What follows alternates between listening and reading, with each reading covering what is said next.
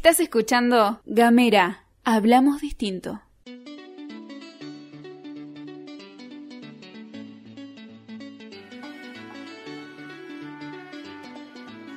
Bienvenidas, bienvenidos, bienvenides a un nuevo episodio de Femininjas. Estás escuchando esto en el momento que lo elegiste, cuando le diste play. Así que te digo buenos días, buenas tardes, buenas noches. Y voy a presentar a mi entrevistada, hoy entrevistada de lujo. Tenemos a, en, en los estudios secretos de Gamera Producciones a la referente de Red Diversa Positiva. Estamos con Erika Moreno. ¿Cómo andás, Erika? Hola, ¿qué tal? Buenas tardes, ¿cómo están? Bien, bien, muy, muy bien. Muchas gracias por haber venido, muchas gracias por haber aceptado esta invitación.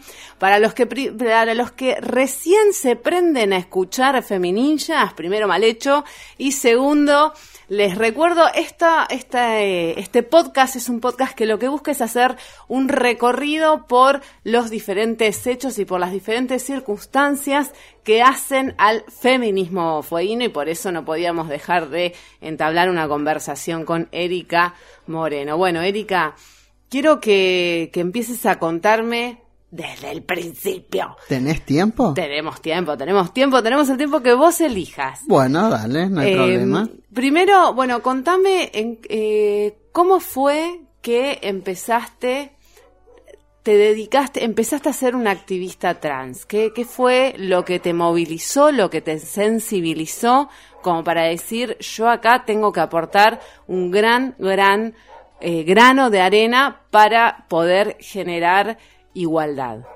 La falta de derechos. La falta de La derechos. falta de derechos absoluta. Cuando logro entrar a trabajar en el Estado, este, asume una nueva gestión y toma la decisión la señora Bertone de dejarme sin trabajo. Entonces tenía tres opciones. O volver a la antigua trabajo entre comillas que es la prostitución, suicidarme o salir y luchar. Y decidí la tercera. Salir, y luchar. Siempre se empieza, cuando uno empieza una lucha, empieza por lo individual o a veces también en lo colectivo, pero tiene un trasfondo del por qué la lucha, ¿no? Claro. Entonces, desde lo individual, después lo transformé en colectivo, porque miré para un costado, miré para el otro, estábamos todas en la misma situación, desde años, años. Mi idea era llegar a la planta permanente y ya desde, desde la planta permanente, desde adentro, empezar a activar. Esos eran mis planes. Yo estaba cuidándome, resguardándome para después desde la planta permanente empezar a activar. Yo ya lo tenía pensado, incorporado hace mucho tiempo.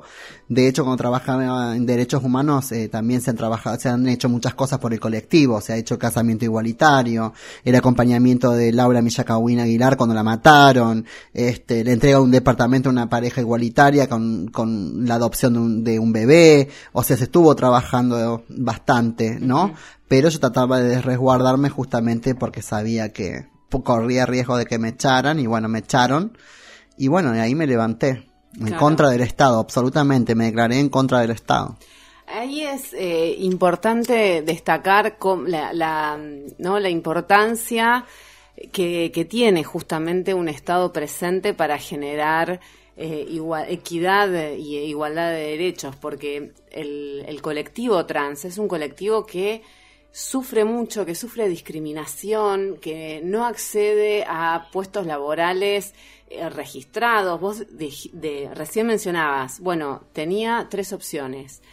Volver a la prostitución, suicidarme o salir a luchar, digamos. Tres opciones muy complejas las tres y muy eh, extremas las tres. Extrema, mi vida es extrema. ¿Sentís en un punto que eh, ser trans es, te lleva a estos lugares justamente por la ausencia del Estado? Totalmente, absolutamente. ¿Crees que eso fue cambiando con el tiempo? ¿Cómo, qué fue lo que, que- que fue sucediendo? ¿Sentís que estamos mejor ahora que hace 20 años atrás? Esta es la identidad de género, ¿sí? Pero somos nosotras las activistas que la, que la sostenemos a la ley de identidad de género. Sí, Porque ya sabemos el, el Estado como está ahora, el gobierno que está presente hoy por hoy es de ultraderecha y quita de derechos. Entonces nosotras, este, te lo voy a resumir. Nosotras, nosotras no tenemos nada para perder. Absolutamente nada. Porque haber venido de la prostitución, haber venido de la noche, haber venido de... Mira, cuando era joven digo cuando era joven, por más que me ves la imagen joven, para la comunidad trans soy anciana, porque soy sobreviviente al Estado, soy sobreviviente a la policía, soy sobreviviente a la prostitución, soy sobreviviente a las drogas, soy sobreviviente a las enfermedades, soy sobreviviente a la silicona inyectable, ¿me entendés? Entonces, nosotras antes teníamos una contravención que no podíamos estar vestidas de, con el género opuesto. Ir al supermercado a comprar los alimentos era toda una odisea. Claro. Porque te llamaban por teléfono con los movicón viejos, esos ladrillos de antes, una persona y decía hay un hombre vestido de mujer, venía la policía y te llevaba presa y te caratulaban prostitución, por más que vos no estuvieras prostituyéndote. Claro. O te ponían, por ejemplo, escándalo en la vía pública. Claro. Y, y te llevaban detenida. Y te llevaban detenida y te metían en una causa. A la tercera vez que te llevaban presa, ya tenías una causa judicial, pum, marche presa. Listo. Claro, y eso, fíjate vos, ¿no? Todo lo que genera, porque ya de por sí acceder a trabajo formal es complicado para el colectivo trans. Imagínate si además le agregás las causas judiciales por Exacto, vestirse, por exacto. en base a, ta- a- a tu percepción, digamos. Exacto, exacto. Por eso, por ejemplo, en el cupo laboral trans que, que llevamos a cabo en la universidad con el acompañamiento del rector y todas las personas que trabajan dentro de la universidad, que tuvieron un acompañamiento increíble de todas las áreas y todos los institutos y demás, este, una de las cláusulas es, es para que las compañeras no le pidan los edictos policiales, los Claro. antecedentes, porque la mayoría de nosotras tenemos antecedentes, justamente por eso. Claro, Y hay otras personas que te dicen, ay, están paradas en la esquina, ay, venden droga. Y, pero ¿qué, qué, van a hacer? Tienen que comer, tienen que sobrevivir. Nosotras sobrevivimos, no vivimos, sobrevivimos. Sobrevivimos el día a día. claro. Eh, estoy un- llevando del eje, me parece. No, no, me parece muy interesante lo que estás, eh, lo que estás eh, mencionando, muy crudo además, y me parece muy interesante para entender la complejidad de cuando se pide, por ejemplo, cupo laboral trans. Bueno, el cupo laboral trans lo que hace es, es, reivindicar un Claro. derecho y hacer una, entre comillas, discriminación positiva. claro, que no tendría que haber cupo laboral para las personas con discapacidad, no tendría que haber cupo laboral trans para nada, si realmente hubiese políticas públicas reales y no de banner. claro. Porque ahora todas nos nombran y nos hablan y qué pobrecitas las compañeras, pero a la hora de hacer derechos no, no hay nadie. Bueno, a partir de ahí, a la hora, vos decís, a la hora de hacer derechos no hay nadie. Y en, en ese marco es cuando eh, surge Red Diversa Positiva, que es una organización que vos llevas adelante y lo que hace justamente es, valga la redundancia, organizarse para que las mujeres trans y los hombres trans puedan acceder a sus derechos, puedan tener ciertas garantías de sus derechos. ¿Cómo Sí. es ese laburo? ¿Cómo, cómo se manejan? ¿Cómo- En este, co- la- eh, eh, esta organización nace ya hace 35 años a nivel nacional. Sí, quien lo conduce la presidenta fundadora Jacqueline Romero. Este, y bueno, yo la conocí a Jacqueline Romero en un encuentro nacional. ujú, Y ahí, bueno, ella me, me habla un día por teléfono y me dice, quiero que lleves adelante Red Diversa Positiva. Tenía bastante miedo, porque yo soy corajuda y le voy al frente, pero ya cuando estás con, orgánicamente con una organización es de otra manera. Entonces tuvimos una charla y bueno, estuvimos hablando y en una palabra, en síntesis, ella me dio total libertad de acción. Y ella me dijo, yo confío plenamente en vos. Te voy conociendo, te voy siguiendo por las redes, vamos hablando, y yo confío plenamente en vos. Entonces, bueno, levanté la bandera de Red Diversa Positiva acá en Tierra del Fuego, en el cual, cuando empecé la lucha, empecé sola. Sola, sola, sola, sola. Sola fui al colectivo de, de- a la colectiva de mujeres, sola fui para un lado, fui para el otro, distintos espacios y demás, y fui levantando la bandera. Este territorio lo hice sin un peso. Sin un peso. eh, sin infraestructura, sin aparato político, sin nada, sin nada, absolutamente nada, yo solita mi alma. Este, y cuando tenía que ir a ver a las compañeras y hacer el territorio, yo me iba a dedo, yo agarraba y le decía, chicas, pasado mañana estoy en Río Grande, me paraba un día antes en la ruta y hacía dedo y me llegaba a Río Grande, o sea, a mí no me impide nada, yo no le tengo miedo a nada, claro, ni al Estado, ni a la policía, ni a nada le tengo miedo. Claro. Y, ah, y cuando empezaste a recorrer el territorio, ¿qué fue lo que te... Y fui haciendo los socioambientales de las compañeras a ver cómo vivían, ¿Y qué te encontraste? con la realidad que tenemos todas. Claro. Digamos, lo que pasa en Tierra del Fuego no escapa a la realidad nacional, no, es lo no, mismo. No, no, no. ¿Y qué? Y cuando te, cuando empezaste a organizarte, cuando empezaste a tomar contacto con las compañeras y bueno, ver eh, cómo vivían y qué necesitaban, ¿qué, qué fue lo que, porque imagino que a partir de ahí empezaste a tener cada vez más gente que decía, bueno, yo además me quiero sumar. Quiero acompañar, quiero trabajar en esto que es importante para nuestro colectivo. Sí, sí. ¿Te encontraste con eso? ¿Cómo sí, fue me encontré ese? con eso. Hoy por hoy esas tenemos una familia. Nosotros le decimos que es una familia. Y es realmente una familia. Le pasa algo a alguien y nosotros saltamos todes. Claro. Digo todes porque hay personas no binarias dentro del colectivo en Red Diversa Positiva. Y también apoyamos a personas que están por fuera de Red Diversa Positiva. Y también apoyamos personas que no están de acuerdo a las metodologías de una organización, que son personas que están sol- solitarias. Pero les pasa algo y vamos igual. No nos interesa. No, a ver, lo nuestro no pasa por una bandera, lo nuestro pasa por derechos. Tenemos una bandera que es Rediversa Positiva porque es una organización, tiene una, una, una, una personalidad jurídica en la cual nos avala y podemos trabajar y podemos hacer muchas cosas. Pero a veces se confunden las personas, principalmente los aparatos políticos. Que si vos levantás una bandera, estás queriendo hacer protagonismo político. Sí, es protagonismo, es, es, es- es política, pero nuestro es política social, no es política partidaria. Acá en Tierra del Fuego, ¿no? Tengo mis inclinaciones partidarias, por supuesto, como toda persona, como Claro. algunas personas sí, otras personas no.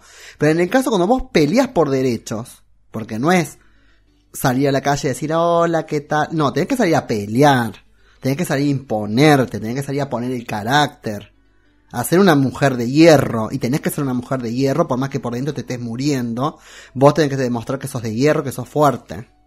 ¿Y cómo- Entonces ahí se confunde. Cuando vos te acercas a un espacio político, los integrantes de un espacio político te ven como una amenaza. Porque ahí está, se confunde. Los derechos los confunde con una bandera partidaria política. Está bien, hay un eslogan que dice, donde hay una, una- un reclamo nace un derecho. ¿Mm? ¿Y cuánto hace que estamos reclamando? Claro. ¿Dónde está el derecho? Pero al no pertenecer a ese espacio político, ¿no te dan el derecho? No, el derecho lo van a quedar igual. Yo voy a ser políticamente correcta un tiempito más. Pero un tiempito más. Porque mis compañeras tienen que comer, mis compañeras se están preparando, tenemos una compañera que es enfermera, tenemos una compañera que tiene, está cursando la segunda carrera en la universidad, tenemos compañeras con el secundario, tenemos compañeras con eh, capacitaciones en, en computación. Todo el casi todo el colectivo tiene estudio, pero no ingresa a la faz del trabajo. Porque cuando vos vas a presentar un currículum te dicen, ay, pero no tenés tal cosa, ay, pero no tenés tal otra. Por ejemplo, en el caso mío, ay, tendrías que ser licenciada. Tengo 45 años. Sí, voy a estudiar cuando sea licenciada, pero la, la urgencia ahora es el trabajo. Claro, para ¿cómo tener las herramientas para trabajar. Volviendo al hecho que cuando empezamos todo, cuando yo me quedo sin trabajo, eh, vivía de los paliativos sociales. Que por ser trans no te es fácil entrar en los paliativos sociales. Claro. No es fácil nada. Nada, absolutamente nada. Y lo que yo conseguía para mí, lo empecé a conseguir para mis compañeras también. Cuando me iba a las reuniones de las secretarias, con las secretarias, con directoras o directores o lo que fuere, y me decía, bueno, sí, perfecto. Yo primero esperaba que me dieran a mí, marcaba el precedente y a la próxima reunión le decía, tengo esta, esta, esta y este y este y este caso con emergencia con emergencia social, con emergencia habitacional, con emergencia de comida y conseguir todo para las compañeras a nivel provincial. Claro.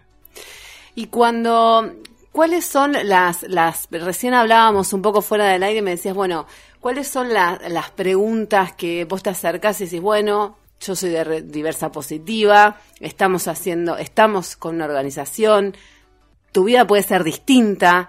¿Cuáles son las preguntas que mayoritariamente te hacen? Que, ¿Cómo es la reacción? Y ¿Hay re- generalmente no me hacen preguntas porque no me doy tiempo que me hagan preguntas. Yo voy y me impongo, necesito esto, esto, esto, esto, esto para las compañeras. No, pero me refiero a las compañeras, cuando vos te acercás a las compañeras. No, yo a las compañeras me acerqué con soluciones. En lo poquito que pude, con soluciones. A las compañeras de Río Grande fui, las visité un par de veces y bueno, hicimos el contacto, pegamos buena onda. Le dije, bueno chicas, necesito los documentos de ustedes. ¿Para qué? Para esto, para esto, para esto. Va a haber eh, la ayuda de nación, la ayuda de la provincia, la ayuda de la municipalidad, los bolsones, esto, lo otro. Claro, ahí deja en evidencia, ¿no? La importancia de lo que es tener un or- estar organizada, Estar saber cómo organizada y funciona saber el los Estado. derechos, que- cómo funciona el Estado. Claro. A ver, algunas personas dicen que se llaman referentes del colectivo. Dicen, ay, está todo a disposición, tiene que presentar los, los currículos en recursos humanos. Las compañeras jamás tuvieron acceso al Estado. No saben lo que es un, o sea, saben lo que es un currículum, por supuesto, porque están preparadas. Pero no saben dónde dirigir una nota. No saben cómo hacer una cosa, cómo hacer la otra. Vos tenés que guiarlas, tenés que empoderarlas y decirle a las compañeras, vos tenés este derecho, tenés la ley de identidad de género, tenés esto, tenés lo otro. Vaya, golpee. Acá está tal persona que la va a estar esperando. Usted vaya, lleve la documentación y ahí le van a dar esto, esto, esto, esto, esto. Se consiguió esto. Más no se pudo conseguir porque el Estado está ausente. Claro. Es lo único que pudimos conseguir hasta ahora.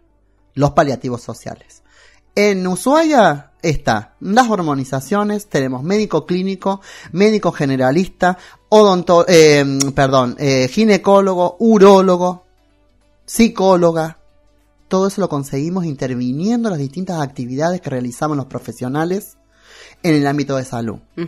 Empecé en, eh, a participar con un compañero trans, este, con dos compañeros trans y yo me parece, o uno, no me, no me recuerdo en este momento, en el Club de Leones hace Mario un tiempo ya, a intervenir. Porque era una convocatoria para profesionales de la salud. Yo soy, profe- eh, yo soy eh, promotora territorial de la salud. que el curso lo hice en la municipalidad. Entonces, como profesional territorial de la salud, tenía accesibilidad a ese taller porque era para profesionales. Claro. Y así lo llevé a mi compañero. Y a mi compañero decía, no, es para profesionales. Y cuando yo entré a la entrada, le dije, no, él se anota igual, porque es del colectivo trans. Pero es para profesionales. A mí no me importa si es para profesionales o no. Es mi compañero y viene conmigo. Punto. Así. Yo me impongo y entro a los lugares a los codazos. ¿Por qué? Y me, ¿Por qué lo tengo que hacer? Porque no tenemos accesibilidad.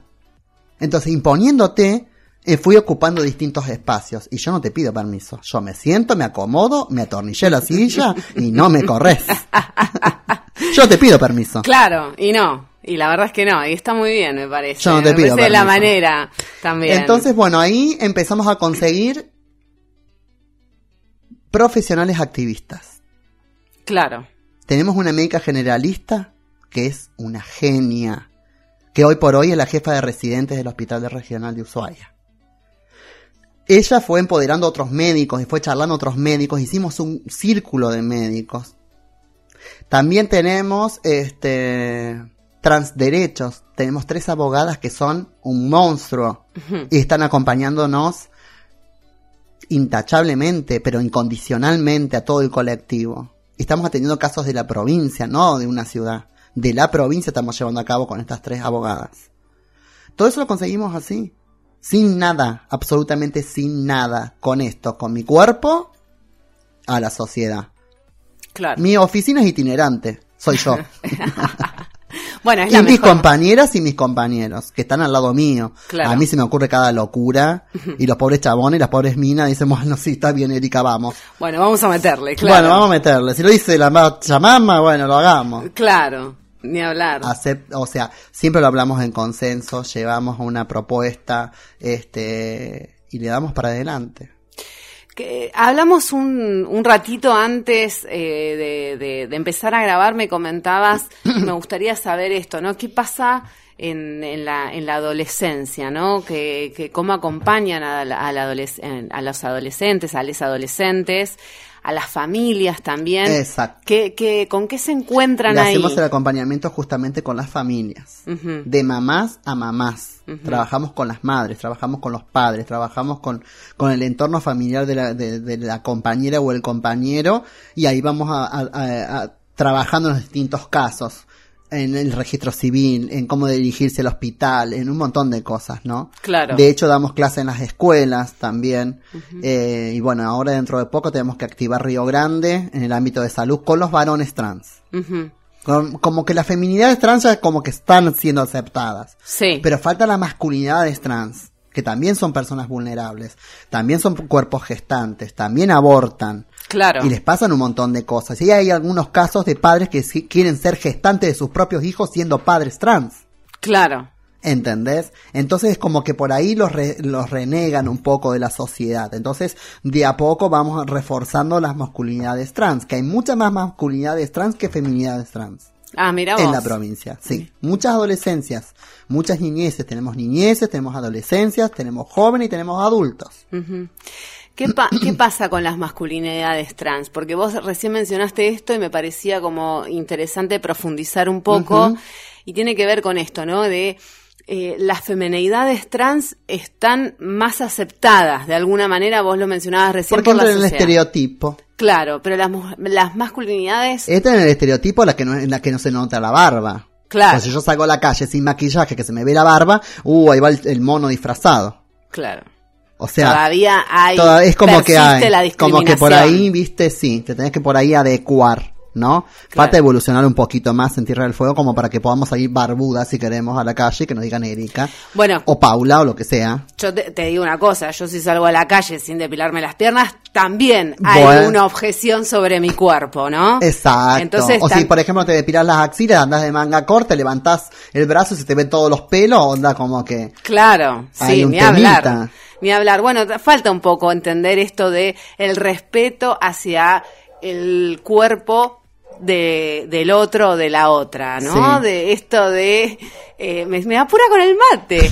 El, eh, respetar que yo hago lo, con mi cuerpo lo que yo quiero. Si quiero me depilo, si no quiero no me depilo, Es que si quiero me dejo la barba. Pasa por, pasa por una, por la comunidad de una, no Claro. para el otro. ¿Por qué no nos tenemos que depilar para el machirulo? Pero por favor. Pero déjame, Pero déjame. por favor. Bueno, y en esto de, de mm, las masculinidades trans, entiendo, vos hiciste un trabajo muy importante, sobre todo en este último tiempo, para visibilizar a esta, a esta comunidad que vos mencionabas, ¿no? Las masculinidades trans también abortan, por ejemplo, son cuerpos gestantes, Ujú. Tienen que ir al ginecólogo, Ujú. digamos, hay, hay que abandonar también, ahí entra un poco lo que, l- para relacionarlo con lo que mencionábamos reci- recién de la adolescencia, ¿no? Lo que tiene que ver con educación sexual integral. Totalmente. Y abandonar de una vez y para siempre ese perfil biologicista que a veces subyace en las discusiones y muchas veces subyace cuando se Biologicista imparte- y sexual. Porque Claro. vos decís biologicista o género ya lo asocian, lo asocian con el sexo. Claro. Los tipos, por ejemplo, nos ven a nosotros las mujeres trans y se hacen todos los ratones habido y por haber porque son trabas y les gusta. Mirá vos. Tenemos que estar con ellos porque les gusta.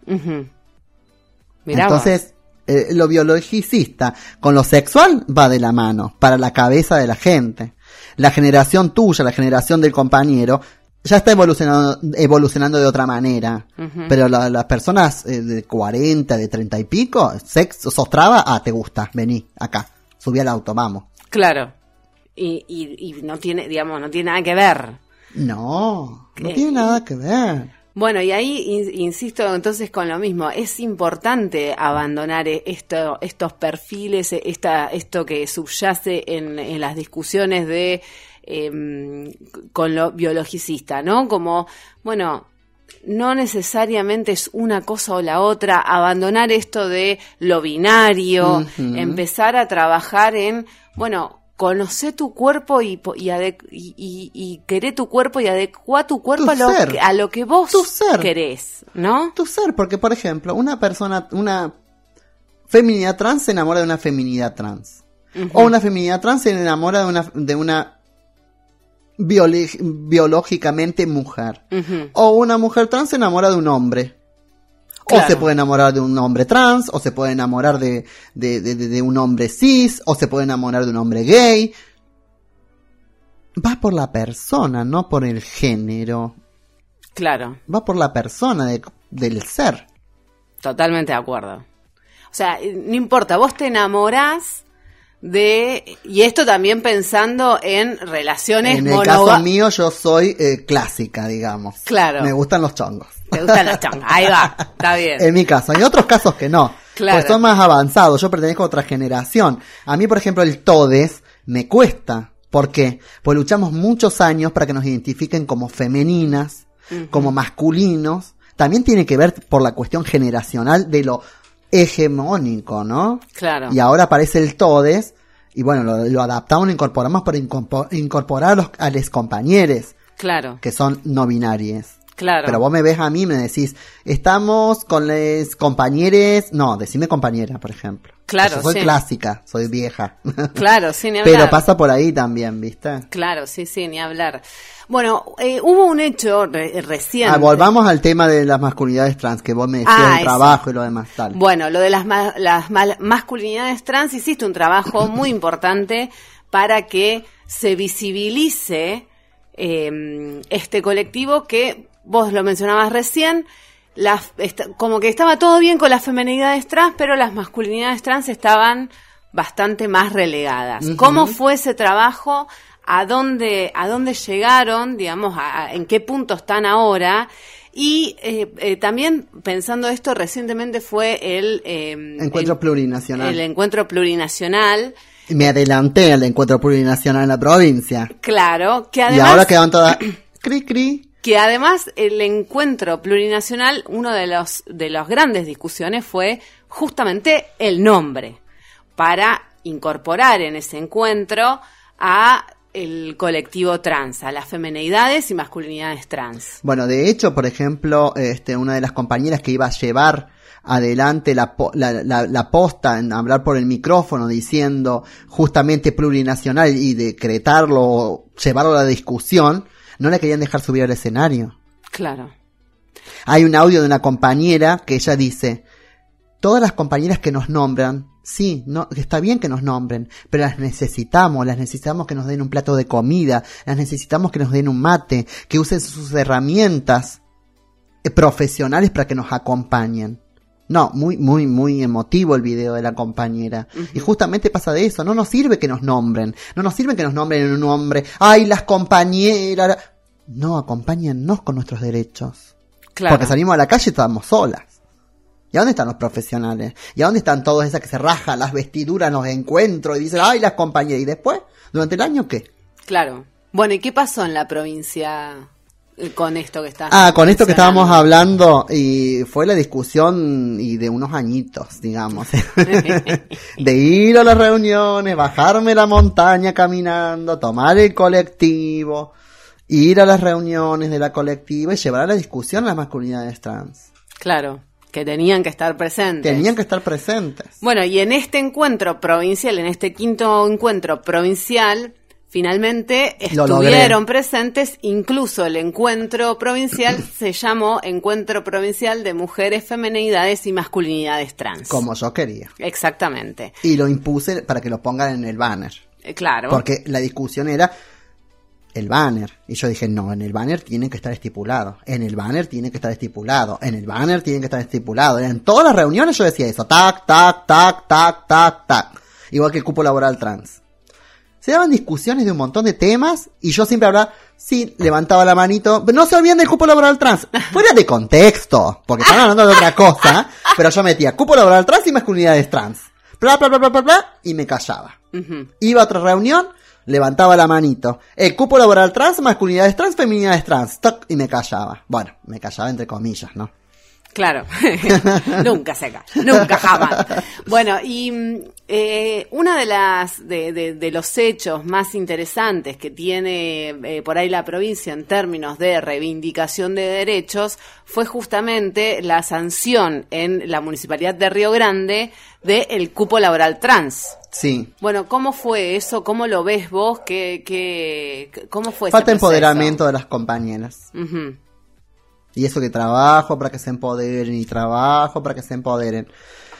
Pero bueno, ahora cuando entreguen los currículos hay que ver si va a haber la, des- la decisión política para que les den el trabajo. Porque el cupo laboral trans está sin cumplirse. ¿Y en la universidad? En la universidad no solamente está reglamentado, está aprobado, en líneas generales Estamos hablando de la Universidad de la Nacional Universidad de Tierra Da- del Nacional de Tierra del Fuego. Yo tuve una reunión, en, eh, fue así lo de la universidad. Estaban presentando un proyecto desde el área de género y sexualidad de la universidad este, para pedir en el Consejo Superior eh, paridad de género. El 50% varones y el 50% mujeres para que estén dentro del Consejo Superior. Entonces yo me presenté con una nota diciendo y el 1% para personas trans. 40-40 y el 1. Y el Claro. 10, digamos, una cosa así.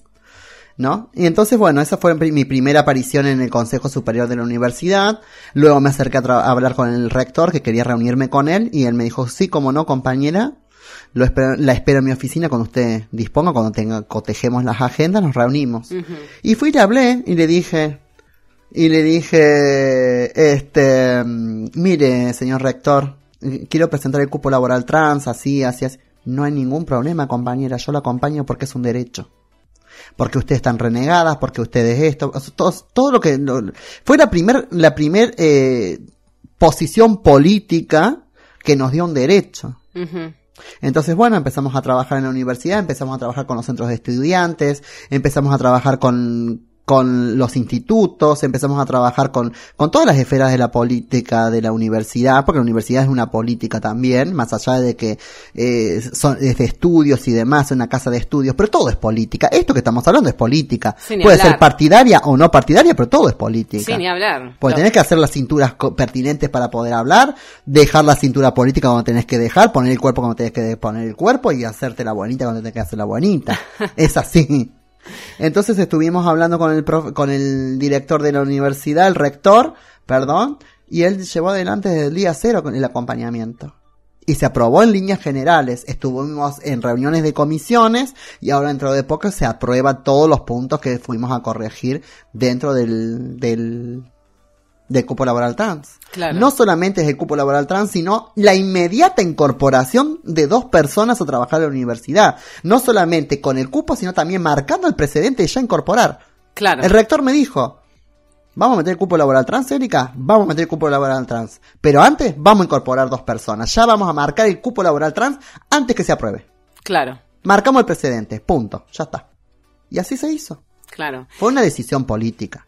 Sí, ni hablar. Fue una decisión política y fue el único que nos garantizó un derecho. Que además con la importancia, ¿no? Porque cuando abríamos esta charla. Es una reparación histórica para el colectivo. Claro. Porque claro. a los 45 años poder entrar a trabajar en un estamento gubernamental, yo ya toqué el cielo con las manos, yo ya, ya tengo mi jubilación. Yo me voy a jubilar ahí, me voy a morir ahí, pero con mi derecho ganado. Claro. Pero no solamente el mío.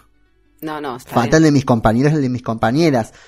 Para mí sería muy fácil sentarme en mi lugar de comodidad. Y hablar desde mi lugar de comodidad y dar charlita, y hacer charlitas de banner, y workshop y No, yo sigo en el territorio. Y del territorio no me voy a mover. Hasta que mis compañeras y mis compañeros tengan sus derechos, no voy a dejar de romper las pelotas. Así se hace, carajo. Carajo mierda. Erika, ya como para ir cerrando, Ay, pero tan corta la entrevista. Vos me dijiste que era 40 minutos, una hora. Sos floja, ¿eh? y vamos, pero vamos 35 minutos. Sos muy floja. Tengo un montón para hablar todavía. Podemos hacer la segunda parte. pero por supuesto que a hacer la segunda. Esta es la primera de una serie de entrevistas. No te preocupes por eso. Mentira. Es una mentirosa. No seas Mira, mal- tu compañero se pone colorado pues te conoce. No seas mala, por favor, no seas No, quiero mala. decir, de- quiero decir algo que vamos a hablar en serio. Yo te sigo hace muchos años. Te admiro un montón y sos una periodista que tiene perspectiva de género. Este, sos una periodista con todas las letras. Eh, y la verdad que respeto mucho por cómo has abordado sí, distintas situaciones, cómo has abordado un montón de cosas. Por ahí te he tirado algún punteo y vos, uy, sí, tú, tú, tú, tú, eh, en algunas cosas, pero la verdad que, que siempre estuviste acompañando desde el espacio y eso es muy importante, porque para nosotras las personas trans, eh, que no visibilicen los logros, que no les visibilicen cuando ganamos derechos y todo eso, porque si no entramos en la estigmatización. ¿Por qué nos estigmatizan? Porque los medios hacen eso. Si estamos parados en la esquina, vendemos. Si nos matan, vendemos. Si vendemos droga, vendemos al amarillismo de porquería. Y vos estuviste siempre en otra vereda.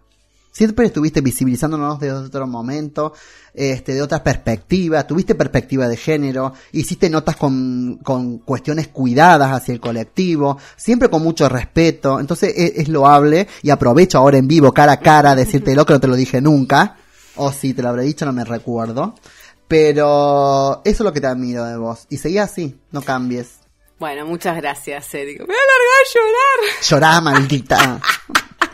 Bueno, eh, bueno, muchas gracias, Erika. La verdad que, que es este es un proceso también de aprendizaje también Sí. esto de bueno vos reci- recién lo mencionaste no por ahí algún que otro este intercambio punteo bueno esto hay que cambiarlo no sé qué A Eh, todas les he roto los quinotos. por supuesto que sí. Y, y me parece que también tiene que ver con eh, la, la buena leche, la buena Sí. eh, predisposición Sí. para decir, bueno, yo quiero abordar estos temas desde esta mirada. Y siempre encontré en vos una persona que me podía orientar. Porque cuando yo estudié periodismo, allá, lejos. y No había perspectiva de género. No había perspectiva de género, tal cual. Bueno, y es un poco ir tanteando a ciegas y después sí, ahora sí hay bastante más formación. es- están este, ustedes, las compañeras, que nos van diciendo, bueno, esto por acá sí, por acá no, eh, lo vamos viendo. O sea, hablando de eso, detesto, odio, detesto cuando hacen un workshop o hacen algo y no nos consultan. claro. Porque no está nuestra palabra. Hay algunas personas que ponen a todos los profesionales, pero no ponen la voz del colectivo. ¿Cómo vos vas a venir a hablar por mí? Si vos no estás en mi cuero, vos no te prostituiste, vos no te, no, te escapaste de la policía, no, no, no sufriste las contravenciones por estar vestida a tu género autopercibido. ¿Y vos venís a hablar por mí? ¿Quién te lo enseñó eso? ¿La facultad? No, mi amor. Eso te enseña la calle, el barro, el frío, el que pasan los tipos te tiran piedra, te tiran huevazo. Ya Claro. pagás el derecho de piso social. ¿Y vas a venir a hablar? No. Y otra cosa, yo no pago derecho de piso más en ningún lado. Claro. Pues ya lo pagué.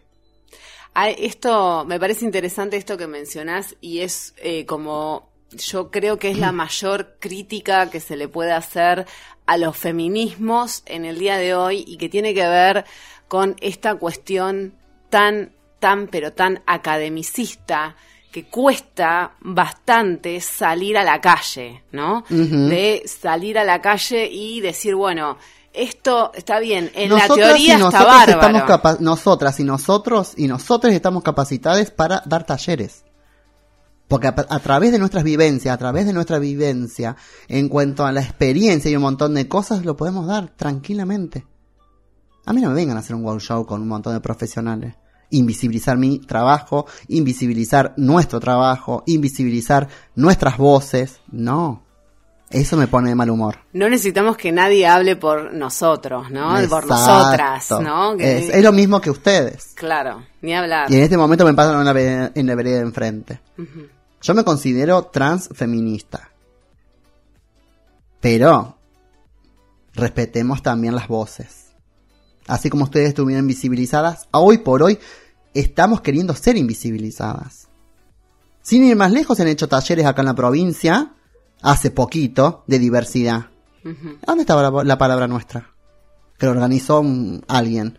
¿Dónde está la palabra nuestra? ¿Eso es hacer, eso es hacer diversidad? No, eso es banner. Pintar una callecita. Pero sin antes haber dado un derecho, yo no te voy a pintar una calle y una bandera. A mi bandera no la vas a levantar fácilmente porque estemos de moda. Porque esa bandera fue construida con sangre. Están las sangres de mis compañeras, de mis hermanas que están muertas. Tengo 45 años. En Córdoba éramos alrededor de 2.000 compañeras. ¿Sabes cuántas hay vivas? De mi generación, 7 personas. Fue un exterminio social. ¿Y me vas a levantar la bandera porque estamos de, moda? ¿Un partido político me va a levantar la bandera porque estamos de moda? De ninguna manera. Yo voy a levantar la bandera de diversidad y la del colectivo trans donde me garanticen un derecho. El 12 de octubre fui a desfilar con la universidad y levanté la bandera de, de la diversidad porque dentro de la universidad se ganó un derecho. Se proporcionó un derecho y se garantizó un derecho. Por eso desfilé con la bandera de diversidad el 12 de octubre con la universidad. Si no, yo no te voy a levantar la bandera, porque vos a mí no me vas a levantar la bandera, la voy a levantar yo, con quien, y mis compañeras, con quienes garanticen un derecho. Basta de hacer banner, ¿eh? No se lo voy a permitir a nadie. Y ahora vienen lineamientos nacionales. Si llegamos a ganar, ahí marqué mi postura política. Si llegamos a ganar, van a venir lineamientos, eh, van a venir lineamientos nacionales con diversidad. Pero vamos a sentarnos a hablar a ver qué van a hacer. ¿Qué garantía de derechos me van a dar para el colectivo y para mí? Porque no vas a levantar la bandera fácilmente. No te lo voy a permitir. Si garantizas derechos, vas a levantar la bandera junto conmigo. No levantas, no garantizas derechos, nosotras y nosotros no te vamos a levantar la bandera y no te vamos a acompañar. Así que elijan lo que van a hacer. Yo es muy fácil, estoy dentro de la vereda, dándole discusión por dentro, o estoy de la vereda de enfrente. Y soy más peligrosa con la vereda de enfrente que adentro. ¿Qué harían? ¿Qué harían los estamentos políticos si vienen 5.000 trabas a vivir acá a Ushuaia y 5.000 trabas a Río Grande? ¿Por qué no me garantizas 15 personas y yo no te rompo las pelotas? Corta. ¿Qué haces? ¿Qué haces? Y te empiezan a, meterte en los lugares este, sociales y empiezan a vivir en la calle. Yo levanto el teléfono y tengo todas las compañías nacionalmente acompañando. Yo voy a dar un tiempo. Voy a ser políticamente correcta. Pero a mí no me va a costar nada pedirme licencia sin goce de haberme, de haberes y encadenarme. ¿eh? A mí no me cuesta nada y no me va a temblar el pulso. Así que que se acomoden las esferas políticas en garantizar derechos. Y cuando quieran escribir algún derecho para el colectivo, nos llaman. Nos van a escribir por nosotras. Y por nosotros. Por donde quieran garantizar un derecho sin llamar al colectivo, vamos a ir a romper ese espacio y vamos a poner nuestra palabra. No van a escribir por nosotras y no van a hablar por nosotras. Hasta luego. Soy apasionada, mi amor. Me encanta, Erika, me encanta. ¿Vos querías ninja? Bueno, acá tenés una ninja. Acá tenés femininja, carajo. Femininja, que mierda, carajo. Che, eh, ahora sí te hago la última. ¿Qué discusión pendiente crees que eh, está dando vueltas en, en la esfera nacional, pero particularmente haciendo eje en Tierra del Fuego? ¿Cuáles son las discusiones pendientes? Salud, vivienda, trabajo. Decisiones políticas. Hasta de tanta discusión y tanta vuelta y tanta burocracia. Uno, dos. Dos más dos. ¿Cuánto es? Listo, no me des tanta vuelta. No te cuesta nada. Siete, ocho personas acá, siete, ocho personas en Río Grande. No es una comunidad de mil personas, de mil personas, de mil personas. Ni hablar. Pero aparte, hay una brecha generacional. Nadie está pensando en la brecha generacional. En las de 30, en las de 20. Nadie piensa en eso. Y nosotros tenemos que ser las punteras y tenemos que ser las punteras sociales, no bandera partidaria política, las punteras sociales en ocupar lugares de trabajo para abrirle camino a las generaciones que vienen. Las generaciones que vienen, las compañeritas chiquitas que tenemos de 3, de 8, de 7, de 10 años, 12, 15, ¿Van a ser prostitutas como fui yo prostituta? No lo voy a permitir. Mi compañerita va a ir a la escuela. La de 5, la de 3, tiro nombres, eh, fechas de, de, edades al azar que hay de esa edad. ¿Van a ser prostitutas como fui yo? No lo voy a permitir. Porque esa niña, esa niña que se le niegan los derechos hoy, es la niña que fui yo. Esa niña soy yo que no tuvo derechos. Entonces, por esa niña voy a luchar. Para marcar el paso, para marcar el precedente, para abrirle el camino a esa niña que soy yo, que no me garantizaron nada. Entonces voy a hacer lo imposible para que se garantice. Y si a mí me pasa algo, si el mismo Estado me manda a hacer bosta, hay gente que está empoderada y va a seguir la lucha. Porque cortar la cabeza a la serpiente acá no sirve. Porque yo no soy monopolista, no soy capitalista mis compañeras y mis compañeros están capacitados tan o más que yo. Porque todos estos debates, todas estas charlas, yo las doy en voz de mis compañeros. Mis compañeros y mis compañeras me dicen que yo tengo que decir. Porque yo tengo las reuniones con ellos y lo escucho uno, lo escucha la otra y yo hablo lo que ellos dicen. Entonces, si cortan la cabeza a la serpiente, córtenla. Se va a replicar en 20.000 serpientes. Erika, muchas gracias por, por haber venido, ¿eh? la verdad un, un placer escucharte. Bueno, espero que sea la próxima. Sí, por supuesto que sí. Hay novedades. A ver, ¿querés tirar Ah, una? y Sí. yo te voy a decir que vamos a meter el cupo laboral trans en otras esferas también. Ahí va, me encanta, me encanta. Pero a niveles nacionales, mm, hay lindas cosas que vienen ahora que vamos a empezar a trabajar. Se presentó el cupo laboral trans en la CONADU y vienen otras esferas más también, nacionales y lindas cosas para charlar. Así que te la dejo picando, mi amor. Estuviste escuchando a Erika Moreno, una femininja de la primera hora, referenta de Red Diversa Positiva, y lo estuviste haciendo acá, en Gamera.